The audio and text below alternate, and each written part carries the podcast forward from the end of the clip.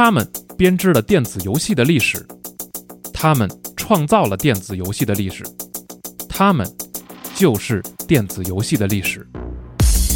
游戏资本的兴衰，资本与游戏的博弈，用不一样的视角带你重新阅读关于电子游戏的故事。机核网独家呈现电台节目《游戏帝国》，为您讲述世界游戏发行商巨头的传奇成长史。加入集合会员 GPad，即刻收听。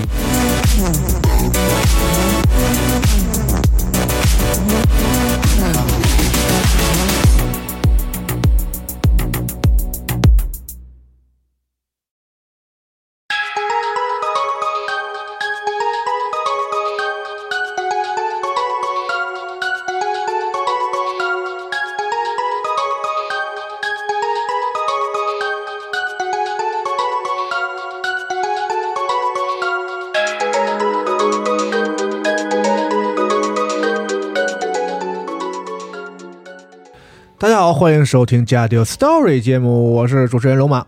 大家好，我大拉，我是冰，哎听到这熟悉啊熟悉的音乐是吗？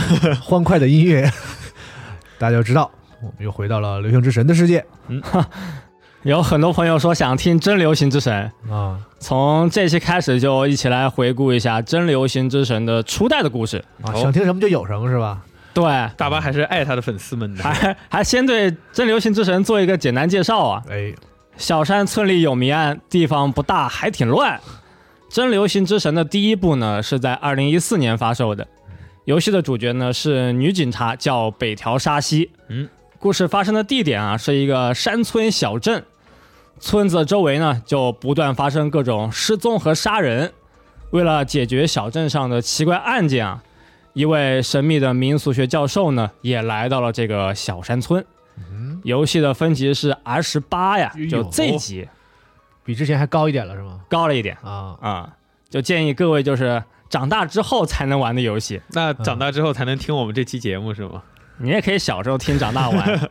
这个 Z 级啊，就是日本的这个就是正常游戏里的最高分级了，嗯，比它在那什么的，就是纯纯的要在那个小帘子里才能卖的东西了。对，就不能公开 Z 级摆在货架上。你们家忍龙就是 Z 级啊，就得让你爸爸帮你买。对，呃，但真流行之神呢，这游戏来说，因为初代我也是很早就玩了嘛，是。嗯，游戏评价其实一般，哦。呃，然后故事方面呢也是偏猎奇一些、怪一些。哦，但很多朋友就跟我说，哎，我就不想听好的游戏，哎，就想听怪一点的、一般的，哥们儿就喜欢这俗的啊，评价不怎么好的，哎，想听这些。好的游戏都自己玩了，坏了游戏玩不下去，听你讲讲。让你玩嘛，你玩完了给我们说说。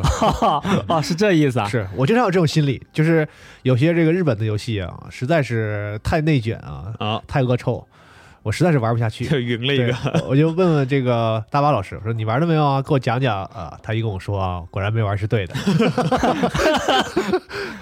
真折磨。呃，呃，真流行之神的初代呢，就废除了系列惯有的一个这个科学路线和灵异路线。哦，呃，它是没有双路线选择的。嗯，呃，取而代之啊，它是有一个根据不同选项就进入不同分支的一个这种呃比较传统的文字冒险的 AVG 玩法。哦，嗯，故事上呢和前作啊就是流行之神的关系呢，其实是不算太大的。哦，不大吗？呃，不算太大，哦。有那么一点吗？哦，刚才你说民俗学教授，我以为又有什么熟悉的角色要出场了呢。但其实是新的。哎呀，哦，啊，本作呢也有一个新的系统，叫 Liar's Art，说谎的艺术。嚯，对，就在某些特殊的对话环节里面呢，会有几个选项，根据不同的选项呢，呃，你对话的人对手就会有不同的反应。嗯呃，在几轮对话之后啊，就可以获得对手的信赖。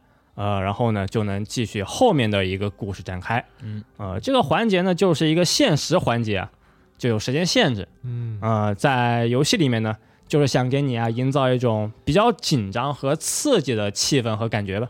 哦，嗯那可能玩家在玩的时候也不免要多有这个多次尝试的过程了。对，嗯或者是看攻略，或者是读档。嗯，但这个说实话呀，因为初代我也是玩过嘛，啊，它有些选项确实比较迷惑，就是为了让你可能就是试错吧。嗯，呃，初代游戏呢，总共有九个故事，有这么多。对不同的故事呢，风格还挺不一样。不同的路线，角色的性格、行为呢也会发生一些变化。呃，整个故事的风格啊，就是和《流行之神》呢，我觉得啊嗯，有很大的不同，嗯，猎奇的成分更重。哎呦，但从写作的文笔还有故事创新的程度来看呢，应该说是没有满足老玩家的期待的。你看看哦，嗯，但这一座其实卖的还行。行，啊 呃，初代总共有九个故事啊，大概会分成四到五期电台吧。哦，嗯那看来一一个故事并不是很长，是吧？对嗯，它除了有几个故事比较长之外呢，呃，其他几个故事会相对短一些。呃，游戏初代的话，整个流程玩下来啊，就玩的比较细，大概就是二十多个小时到三十多个小时吧，哦，还行。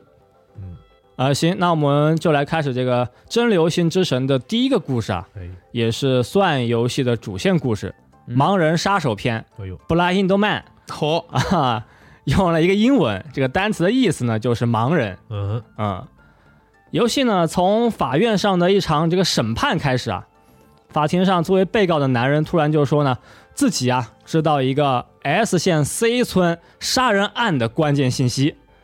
这个男人叫关本爽二郎，嗯，很爽是吗？嗯，上庭前呢，他都是保持沉默，一言不发。但在说过这句话，说他有情报之后呢，突然就被保释了。关本他今年三十六岁，职业是大学教授，研究的是都市传说和这个风土民俗，是一位民俗学者。老有这样的教授哈。对，你是不是也想成为一个这样的人？这这算了算了，年纪过了。就关本啊，虽然他平时就是不修边幅，但是还是有一种这种学者气质，嗯，性格沉着冷静，会说话也聪明。嗯，那按正经的说，其实三十六岁能如果能是教授的话，那很厉害了是啊，不管是什么领域，有成绩。是，在平成的二十四年，也就是二零一二年，官本呢，他就因为杀死了自己的学生被当场逮捕。案件的具体情况啊，是警察接到报警后呢，就立刻赶到了大学，在地下二楼的房间里就发现啊，学生已经倒在地上当场暴毙，学生的这个心脏，就是被害人的心脏被完全破坏，从伤口能看出来呀、凶手呢是有很强的杀意，但和这个杀意相反，当时关本呢就拿了凶器站在原地，面对警察的逮捕啊，他不动摇也不反抗。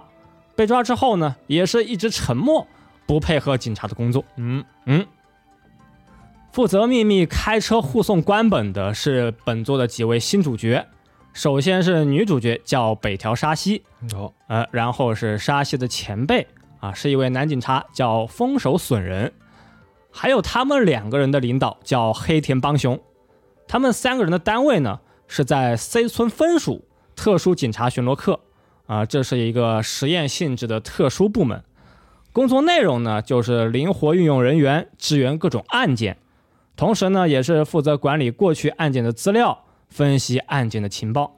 换句话说呢，他们啊是警察局里的一个边缘部门，平时呢也是没什么事，缺人手的时候呢才会有他们的工作，哎，就是随叫随到那种。嗯，女主角北条沙希年龄是二十五岁，职位是巡查，长得很漂亮，性格很好，行动力也很强，擅长表演和伪装，哎，在心理战这一块有很强的实力，并且在游戏里面呢，就关于他相貌出众这一点啊，游戏里也会反复说明。有这必要吗？对，就别人夸她很漂亮，她自己呢也会说，哎，我长得其实也还行怎么得分到这个村儿里的警察局啊，还是边缘部门？啊。真是，这都不合理啊，这玩意儿。这 个锻炼锻炼，给年轻人先锻炼一下。哦生活嘛，就是有很多不合理的地方。哎呀，您说的对，比如说逼哥怎么就和我成为同事了呢？哎，这是我的荣幸，好吧？啊，是挺不合理的。嗯，沙希的前辈损人，他的年龄呢是二十八岁，职位是巡查部长。嗯，平时呢就是很冲动，容易上头，呃，也不爱好好工作，但关键时刻呢就会挺身而出。嗯哦，哎，黑田邦雄呢年龄是五十二岁，职位是课长，戴了一个圆眼镜，有一些微胖，呃，平时呢也总是面带微笑，性格啊很温和，在警察局里面呢就比较擅长人际关系，但平时呢基本上也不会去案发现场啊，哦，坐镇后台。护送的地方啊，不是把这个官本送到监狱，而是就是刚刚提到的 C 村。现在的情况呢，就是东京拘留所啊，他们呢就告诉官本说，只要你帮忙解决了 C 村的案件，就考虑给你减刑啊，这是一个秘密的司法交易。嗯，官本呢就也提出了三个条件，第一是让他去这个发生案件的 C 村，啊，要到现场，对，要去；第二是让北条沙希呀、成为他的负责人，嗯，哼，啊、第三，他想确认一个传闻，就据说啊，东京拘留所有这个死不了的死刑囚，他想确认这个传闻的真相。啊。那我推荐他去看看《刃牙》死刑囚篇，也挺好看的嘛。警方就表示啊，说如果你能解决 C 村的案件呢，那这些条件我都能答应。嗯，呃，沙西啊就在车上问关本，说你为什么专门就找他当负责人呢？啊，为什么要找沙西呢？关本就开玩笑啊，说是因为以前在杂志上呢就看见过沙西，知道啊她就是 C 村的美女刑警，呃，也夸就沙西啊很漂亮，哎，多少有一点一见钟情了嗯，你都都都什么时候了，还有这心思？啊，什么教授？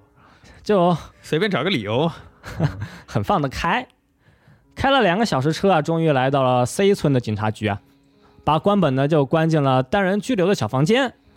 关本来到 C 村呢是一个秘密行动，对外面的说法呢就是说，呃，关本去医院了，去做精神鉴定了。关本就对大家说，现在时间很紧张啊，如果不赶紧行动，还会出现新的尸体。哦，沙希呢也给关本看了 C 村的一个案件资料，啊，确实有案子是吧？真的有案子，在 C 村警察局啊没多远的地方呢有一块湿地，在这块地方就发现了一个全裸的男性尸体。尸体的情况呢就是比较特殊，根据调查呀，他是被巨大的剪刀贯穿了双眼，靠，巨大的剪刀，对，大剪刀。被害人呢牙齿啊也全都被拔掉，在现场没有发现任何的遗物，也没有发现一些手术的痕迹。现在呢，就是有一个暂时判断不了身份的尸体。嘿，在 C 村的周围呢，就一直也有人失踪，但失踪和杀人案的关系啊，目前也是不知道具体有什么联系。嗯，关本看完这些资料啊，就说犯人他就是 blind man 啊，是盲人。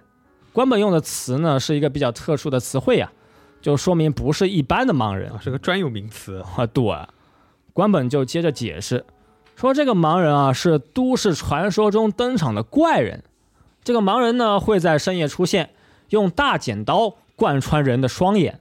为了方便说明啊，这个 blind man 啊之后我们都叫他盲人杀手啊，做一个简单的区分。做头饰吗？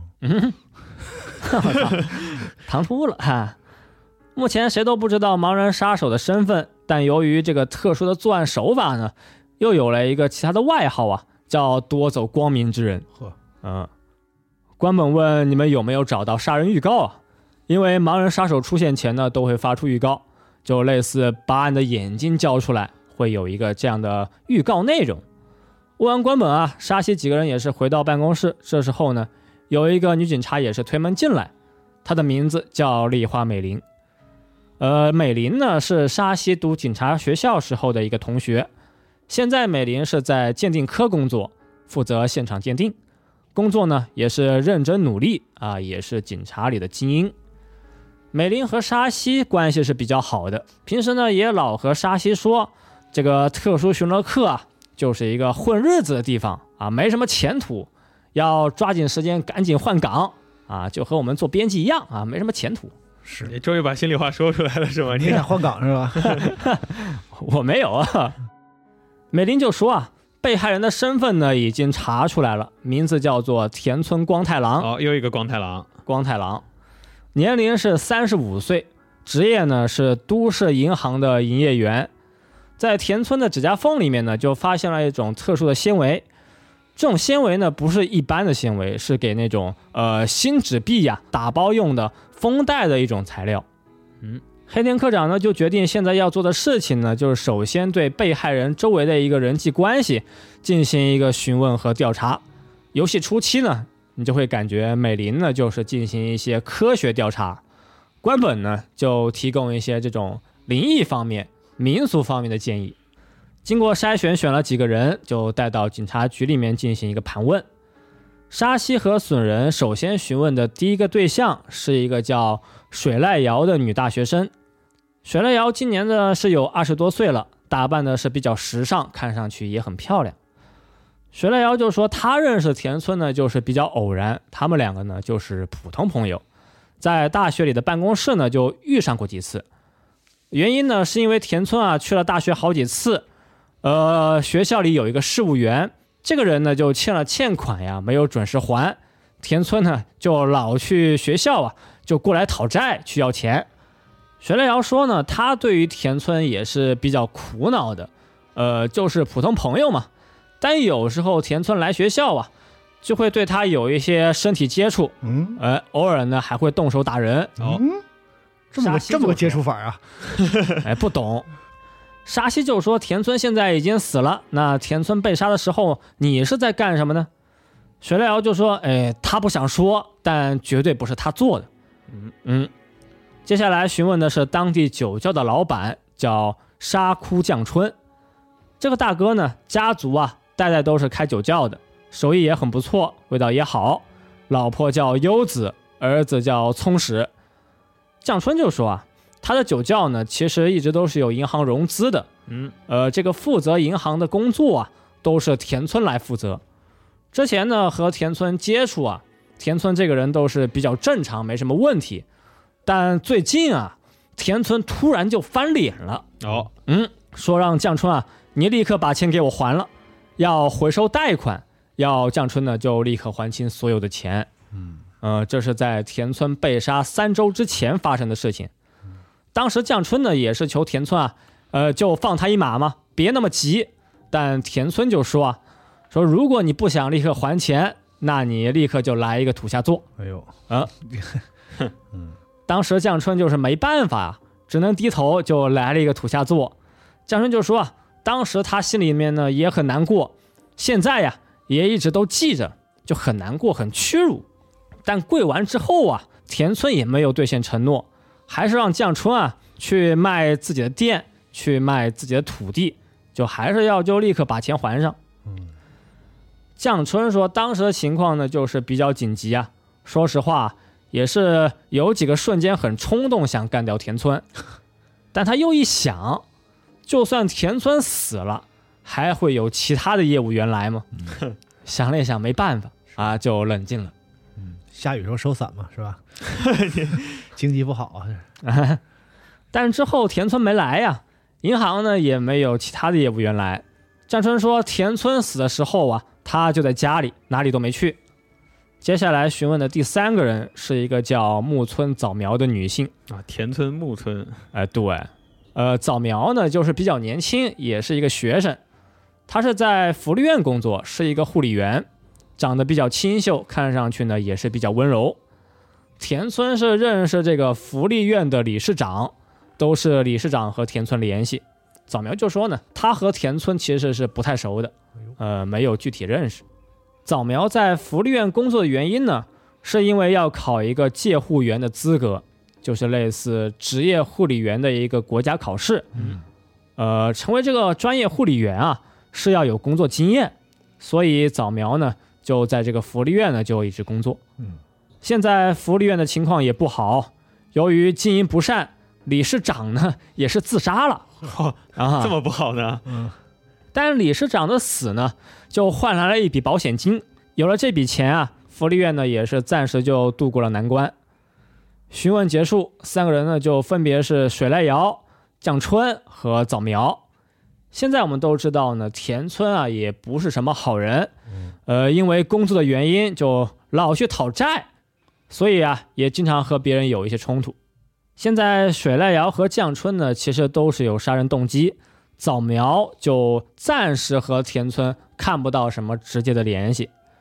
在警察局里呀、沙希还遇上了一个自由的记者，叫金田找杨一。嗯，杨一呢就知道关本已经来了 C 村，也知道盲人杀手的传闻。杨一说啊，自己还有很多其他的一些情报和信息啊，但沙希呢就是不想理会杨一。就刚和杨姨说了两句话，突然警察局里面呢又有了新的情况，在警察局的摄像头里面呢就看到了怪东西。是在街上有一个人走路啊很奇怪，身体不平衡，两个手往前伸就不像是正常人。警察们立刻出动，沙西和损人呢也是开车来到现场，发现这个奇怪的人呢是一个老婆婆，老婆婆的两个眼睛已经没了，往地上一倒也是当场暴毙。在老婆婆的嘴里有一张纸条，上面写了几个字：“把你的眼睛交出来。”又有了新的被害人，就还真被关本说中了。沙西啊，就赶紧回到警察局，就问关本说：“现在到底是什么情况呢？”关本就开始说明啊，说盲人杀手，准确的说呢，是一个网络留言，在网络上也经过了很多次变迁。嗯，最早的版本啊，是说有一个失去视力、独居生活的男人呢，他把努力恢复视力的过程啊，就给发到网上，把他平时的生活呢，就写成博客啊，天天发微博。这个男人就说啊，如果捐献角膜的人啊就够多了，早晚都会轮到自己。也经常和评论互动啊，博客、微博呢也是就好好运营。但是没过多久，这个博客就被延上了，出现了很多负面的评论，很多网友呢就黑他，说网上啊他这个博客是假的，是伪造的。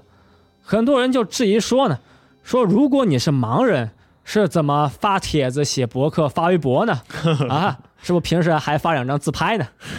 还挺合理。嗯，之后博客就不更新了，但没过多久，因为这个博客啊，又诞生了新的留言，说这个消失的博主啊，在报复黑过他的人，再然后就变成了这个博主呢，变成了一个破坏眼睛的怪物。嗯，关本教授就说啊，表面上呢这是一个网络留言，但背后啊，其实呢也反映了一个问题啊，就说网络上的诽谤重伤会造成一些这种无法挽回的悲剧。嗯，这个都市传说啊，其实呢是关本创造的都市传说，是为了他的研究呢就刻意制造的一个流言。虽然呢是一个被创造的都市传说，但现在呢就是已经变成了现实。这人造了一个流行之神。啊，关本就解释啊，最开始呢，这是他的一个民俗学的实验，是他的研究计划之一，目的呢就是研究信息啊在人和人网络上的传播、扩散和变化。盲人男子的博客沿上的痕迹、小黑子，还有盲人杀手的留言，这些内容啊，都是官本呢他们团队啊好准备的一些东西。好嘛，这哎他就算没杀人，这也够判了。是感谢你在日本吧，我告诉你，转转发过五百你就完蛋了是吧？互联网不是法外之地。对呀，你这不纯造谣吗？就造谣，确实是造谣啊。嗯，当时官本和他研究室的学生呢，都在投入这个实验，但有一天，有一个学生呢就突然不来了。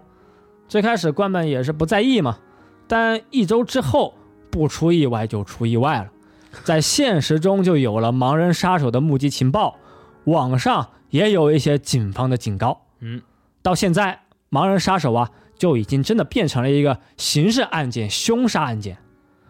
在被害人的嘴里发现这个杀人预告呢，这是官本做的一个设定，巧合的可能性呢就是非常低，几乎不可能是偶然。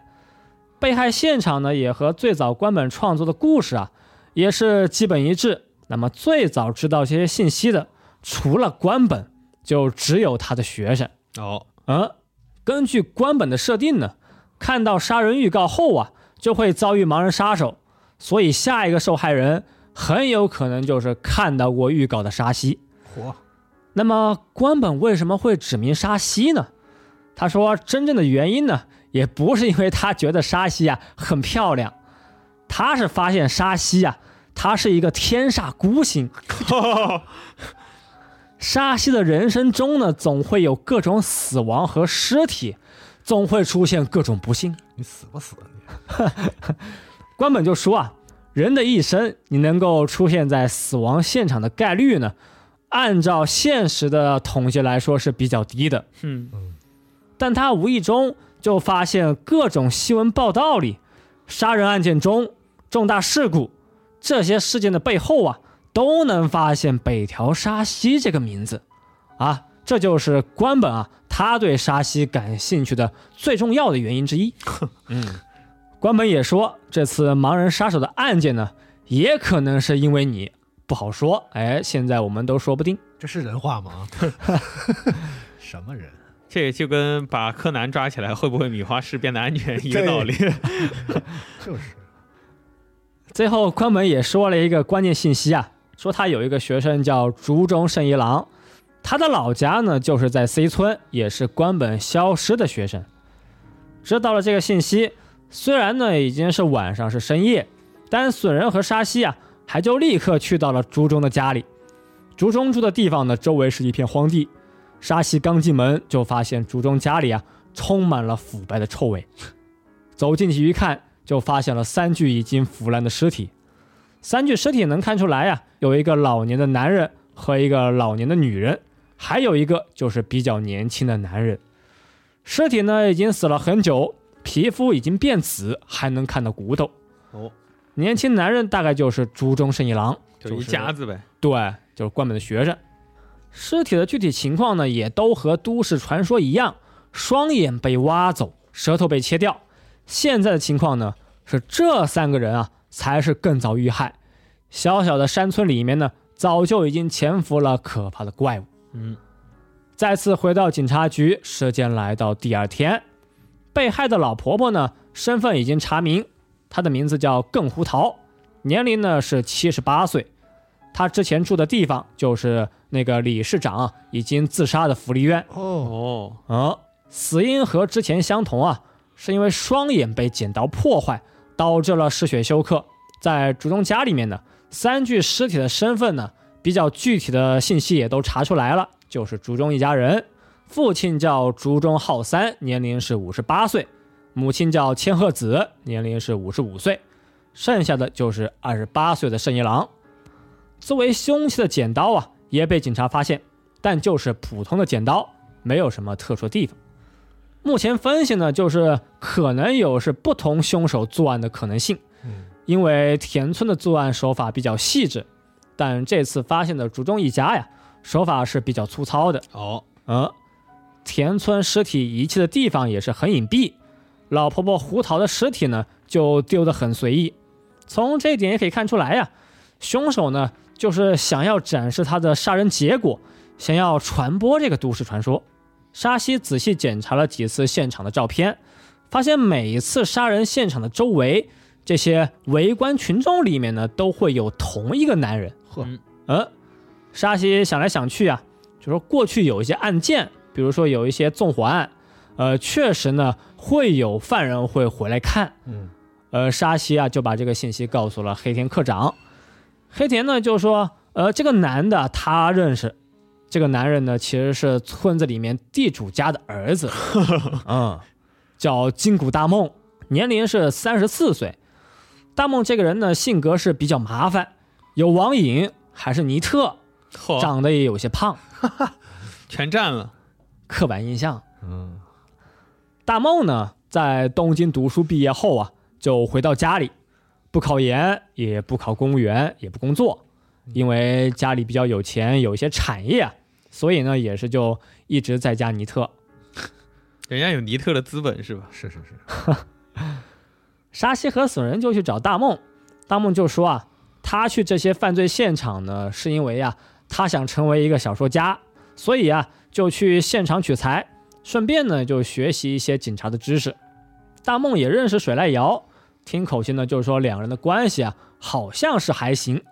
谈话中，大梦说自己有病，嗯，要定时吃药，但具体有什么病，要吃什么药，这些细节呢，大梦都是不肯说的。沙西和损人就觉得大梦确实非常可疑，就开始对大梦呢进行一个监视。蹲守了好几天啊，就发现大梦还真就不出门。真就泥呗。对，终于是等到有一天晚上，大梦家里才有了动静，有打破玻璃的声音，还有大梦啊在大吼大叫的声音。就听见大梦喊呀，说我也很努力，但得花时间啊才能出成绩。你们别老说我。说完呢，就让他妈妈给他钱，不给钱啊就要发飙骂人，就要撒泼打滚。损人和沙西啊就赶紧冲进大梦的家里，就发现大梦家里啊也有腐败的臭味，还感觉到了有一种猛兽般的气息。什什么什么叫猛兽般的气气息 不知道啊，家里的大梦也很诡异，他没穿衣服，只有短裤，身上沾满了血迹，整个人呢也胖了一圈，肚子啊变得更圆。大梦边大喊边怪叫，直接就往森林里跑。好嘛，嗯，沙溪呢就立刻联系本部啊，在大梦的家里发现了大量的尸体。嚯，嚯，大量的对，尸体都是大梦的家人，而且啊都已经死了很长时间。警察们上山寻找大梦，损人和沙溪呢也是就一起上山找人。在山上，果然呀、还是沙溪和损人就最先遇上大梦。大梦的样子还是非常疯狂，还是没穿衣服。他的肚子很大，身上也有很多坏死的皮肤。哦，损人就上去抓住大梦，但大梦啊突然就反咬一口，咬住损人的脖子，损人流血不止啊，当场昏迷。没过多久，也是立刻暴毙。啊，说死就死了。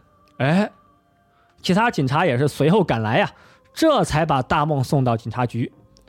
时间又过了一天，上午沙西呢就来找关本，说盲人杀手啊已经找到了，就是金谷大梦。但死人呢也是在抓捕的过程中呢，就是当场殉职。关本就问那犯人有没有说自己啊就是盲人杀手？呃，沙溪说虽然没有，但每次大梦都会回到案发现场。并且在他家里呢，也发现了好几具啊已经死去的尸体。根据美林的调查呢，大梦还是无法沟通，基本上是不能正常对话，还会出现饥饿的幻觉。在审讯中啊，只会重复几句话，大概的内容呢就是说啊，他现在必须要吃药，不吃药就会变胖，吃了药啊就不会感到饥饿，身体也能瘦下来，变瘦了。才会被水濑遥喜欢。关本对沙希说：“说你现在一定要坚强，恐怕事件呢还没有结束。”大梦没有承认自己就是盲人杀手，水濑遥应该会成为一个关键的突破口。哦，关本说他创作盲人杀手的时候啊，并没有描写详细的杀人动机，但大梦杀人呢，却能看到他背后的原因，是因为和家人有争执。要钱，还有要钱要买药。盲人杀手绝对不会用人类的思维啊去行动去考虑，关本就认为大梦和盲人杀手是有本质上的不同。下午三点多，沙西呢再次询问水濑遥，金谷大梦呢和你呀到底有什么关系呢？在沙溪的追问下呀，水濑遥也说出了他的一个小秘密。原来水濑遥为了赚钱。一直在正规的夜店工作，他工作很努力，也成为了夜店的招牌之一。嗯，指明他的客人也是慢慢变多，大梦就是其中一个。大梦舍得花钱，也经常去夜店，但水濑遥呢，并不想和大梦啊有太多工作之外的关系。有一次水濑遥出台的时候，大梦就说自己牌瘾犯了，想和瑶打一把。对于这个要求啊，水濑遥也是就一直明确拒绝。但之后有一回，大梦呢就给水濑遥带了一个特殊的礼物，是一个装满钱的一个大袋子。瑶当时也是非常震惊，但还是就婉转的拒绝了大梦，说他呀并不是像大梦想的那样，他呢其实已经是其他客人的老牌友，说自己呢不能接受大梦的钱，你这种想要打牌的欲望啊实在是太过沉重。我能理解。我就不太理解啊。逼哥好像有话要说，没没没没没有。没有人排老当时能理解，我就不是很理解。行。当时大梦呢也是非常难过啊，嗯就抱头痛哭，哎，看着钱就流眼泪。但走的时候呢，水濑遥啊就发现自己的手机忘拿了，走得太快了，急了。当时手机里你说好巧不巧啊，正好是田村狂发消息打电话就骚扰水濑遥的那段时间。哦，啊，没过多久，过了几天，田村就死了。后来大梦就对水濑遥说：“说你放心啊，纠缠你的田村已经不在了。为什么不在的原因，就嘿嘿嘿，应该你也是懂的。嗯，当时水濑遥也是很害怕田村的死呢，就因为他当时多说了几句话。但发展到这一步啊，水濑遥呢，当时也是不敢立刻去找警察。沙西就认为啊，很有可能就是大梦杀了田村。嗯，虽然大梦神志不清，就还是决定啊，对大梦进行一个再次的审问。拘留所里，大梦还是没穿衣服，脑子也是不清醒，只会不断的重复水濑遥的名字啊，不断的叫他的名字。询问中，大梦就说啊，为了水濑遥，他什么都会去做，去减肥，吃减肥药，这呢也是为了水濑遥。他承认是他杀了田村和自己的家人，但老婆婆胡桃和竹中一家，凶手呢并不是他，这些都是盲人杀手的手法。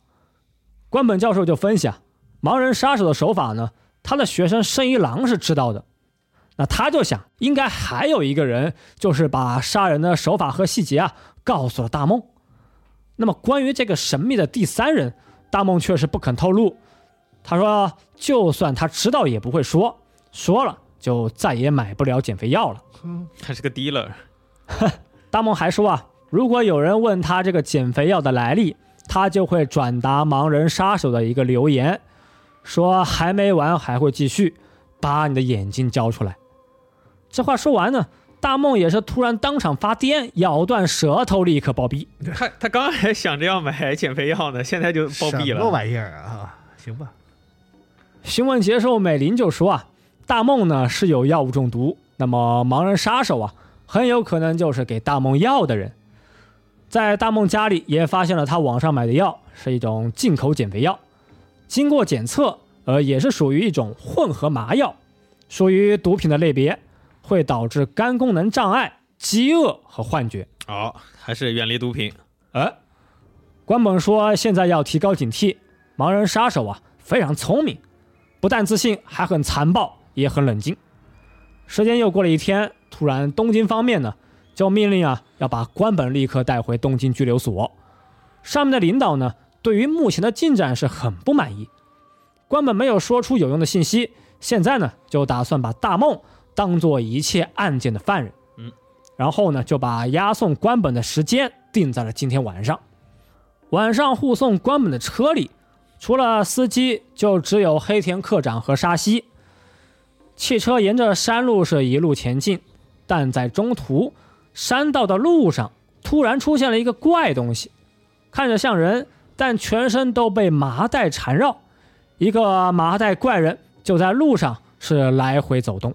麻袋怪人，哎，黑田科长下车查看，但接近麻袋怪人后啊，黑田就立刻大喊，立刻联系总部，立刻请求支援。沙西也下车检查，发现麻袋怪人不是别人，就是水濑遥。水濑遥的眼睛和舌头也全都被挖掉。哦，黑田和沙希还在汽车外面，突然汽车里的司机啊就发出惨叫，司机的胸口被贯穿，血迹把车窗啊全都喷满。这时候汽车也没停，还在往山崖的方向呢，就一路前进。黑田科长想到关本啊，他还锁在车里，赶紧就冲回汽车，准备让关本出来。但黑田上车后啊，就发现里面的关本已经消失，汽车冲下山道，掉下悬崖。现在司机被杀，黑田课长也和汽车一起掉到山下。这一切都瞬间发生，沙西呢也是大吃一惊，但 我们也大吃一惊。非常快啊！但消失的关本啊，突然出现在沙西身后。沙西呢还没回过头啊，就感受到了一股高压电流。沙西呢也是往地上一倒，就地昏迷。好嘛，在沙西快要昏迷的时候，就看见啊，关本的身边呢还有一个模糊的人影。当沙西再次醒来，就发现呢自己在一个破旧的小屋，身上的装备消失不见，也找不到手机和无线电。沙西的身体很不舒服，但还是起来走了两步，发现这个小屋里面呢到处是血迹，还有各种处刑的工具。不出意外呀、是到了盲人杀手的处刑小屋。呵，突然推门进来一个人，沙溪回头一看，居然是木村早苗，早苗妹妹。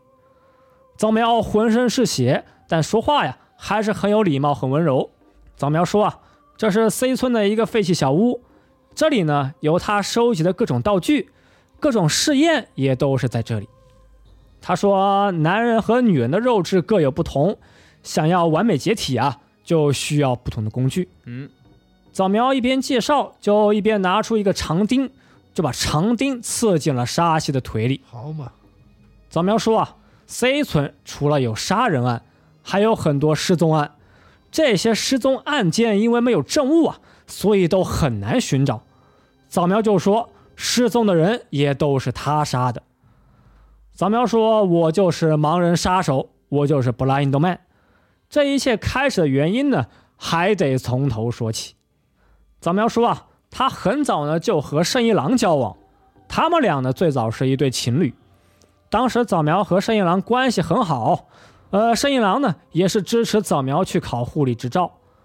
圣一郎在大学里工作，研究的专业是都市传说。哼虽然圣一郎不懂护理啊。还是陪早苗一起学习，幸福的时光呢是非常短暂。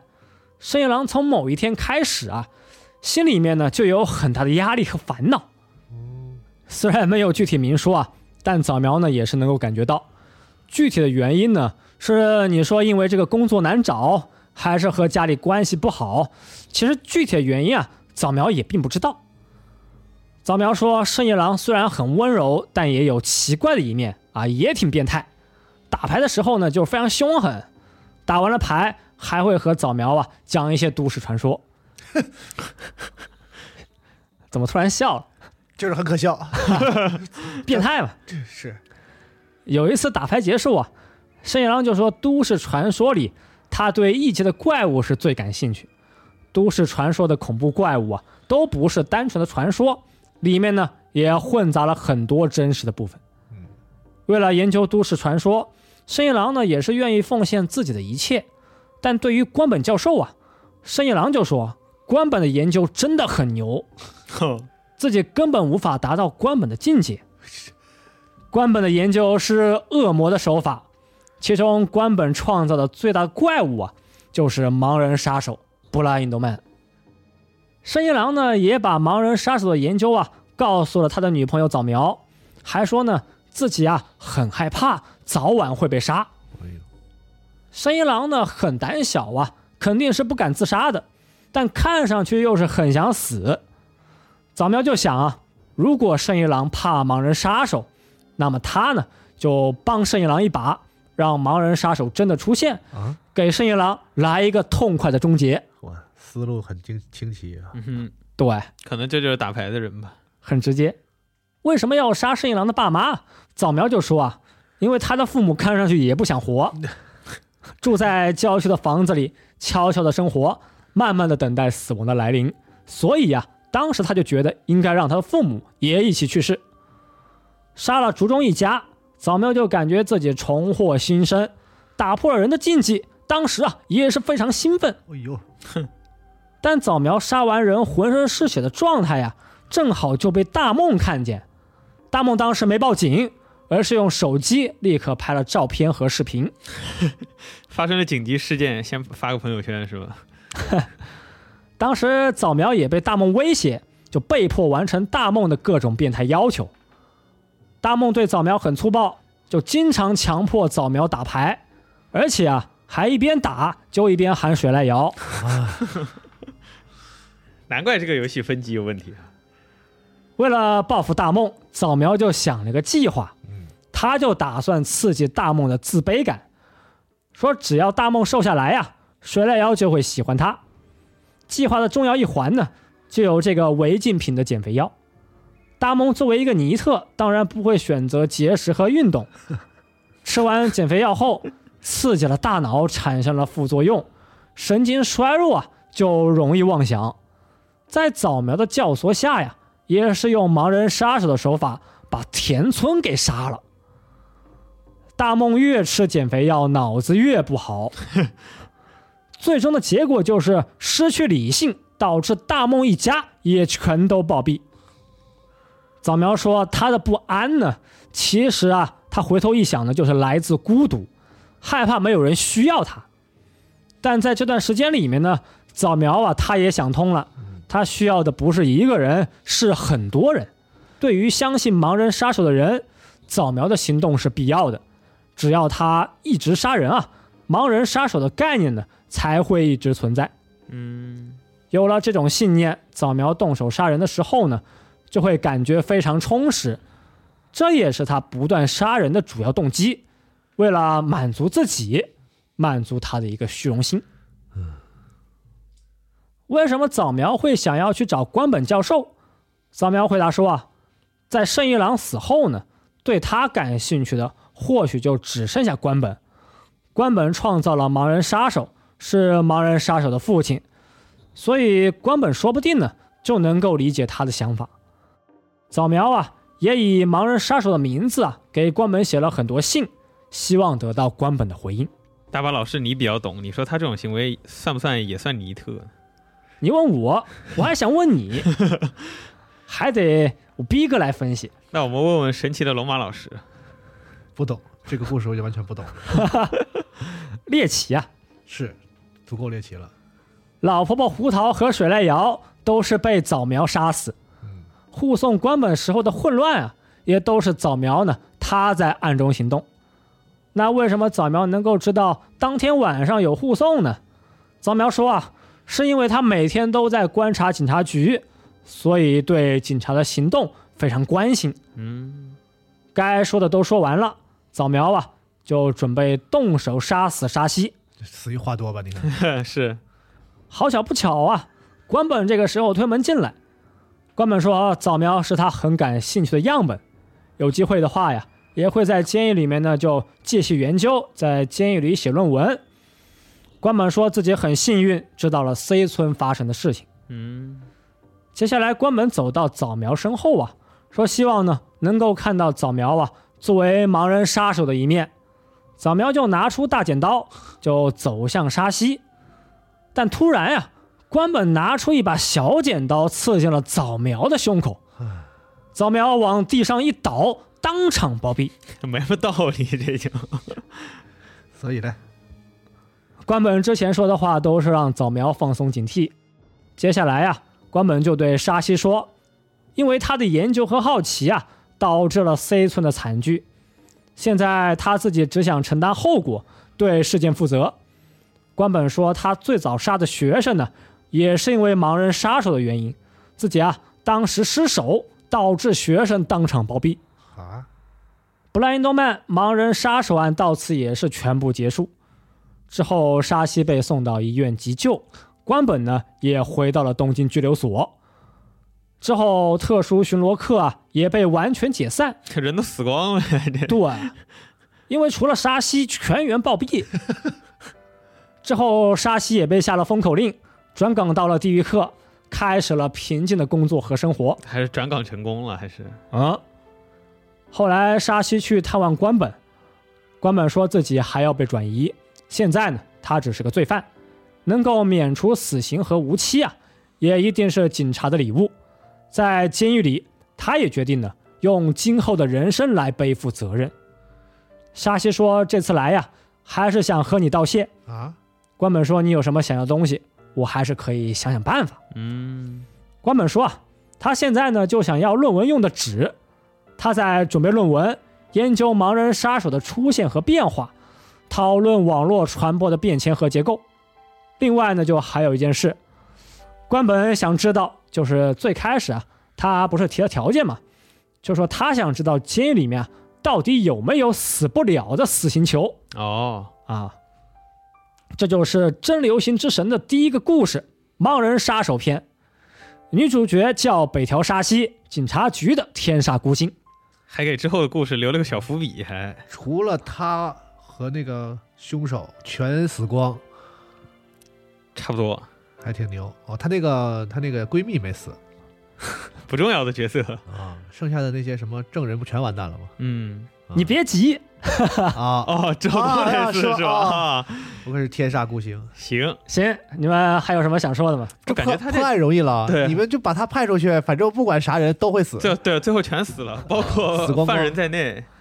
但我感觉他这结构有点像那个《沉默的羔羊》，就汉尼拔教授和外面的 Starling 那个警探，是吗？呃，是是是有这么一点这感觉的。有那么一点，嗯，嗯，呃，感觉这回凶手这个犯案动机，就我来替你决定你要不要死。我觉得你不够上进，我就把你杀了。嗯，这个嗯，怎么说呢？所以那个教授第一个那个案子就是很简单，就是他杀了嘛。对不然他也不会抓起来，是吧？什么玩意儿？什么玩意儿？所以说就是真流行之神啊，就是你没有玩过前作啊，流行之神的话呢，会觉得还算是有一些这种猎奇的部分。是游戏里面呢，也确实提供了一些比较猎奇的 CG，啊，但你玩过前作就发现呢，这一作呢就是推理的成分能够让你想一想的东西就更少嗯啊，说死就死了。主要是进行一个故事的呃延续和演出。是，嗯，行，反正大家想听想听这怪的猎奇的，哎，那我们接下来呢就继续往下讲。哦，下一期呢应该是两个故事。哦。嗯，哦，好，行，行，那我们这期就到这儿，好，下期再见，拜。拜拜。拜拜。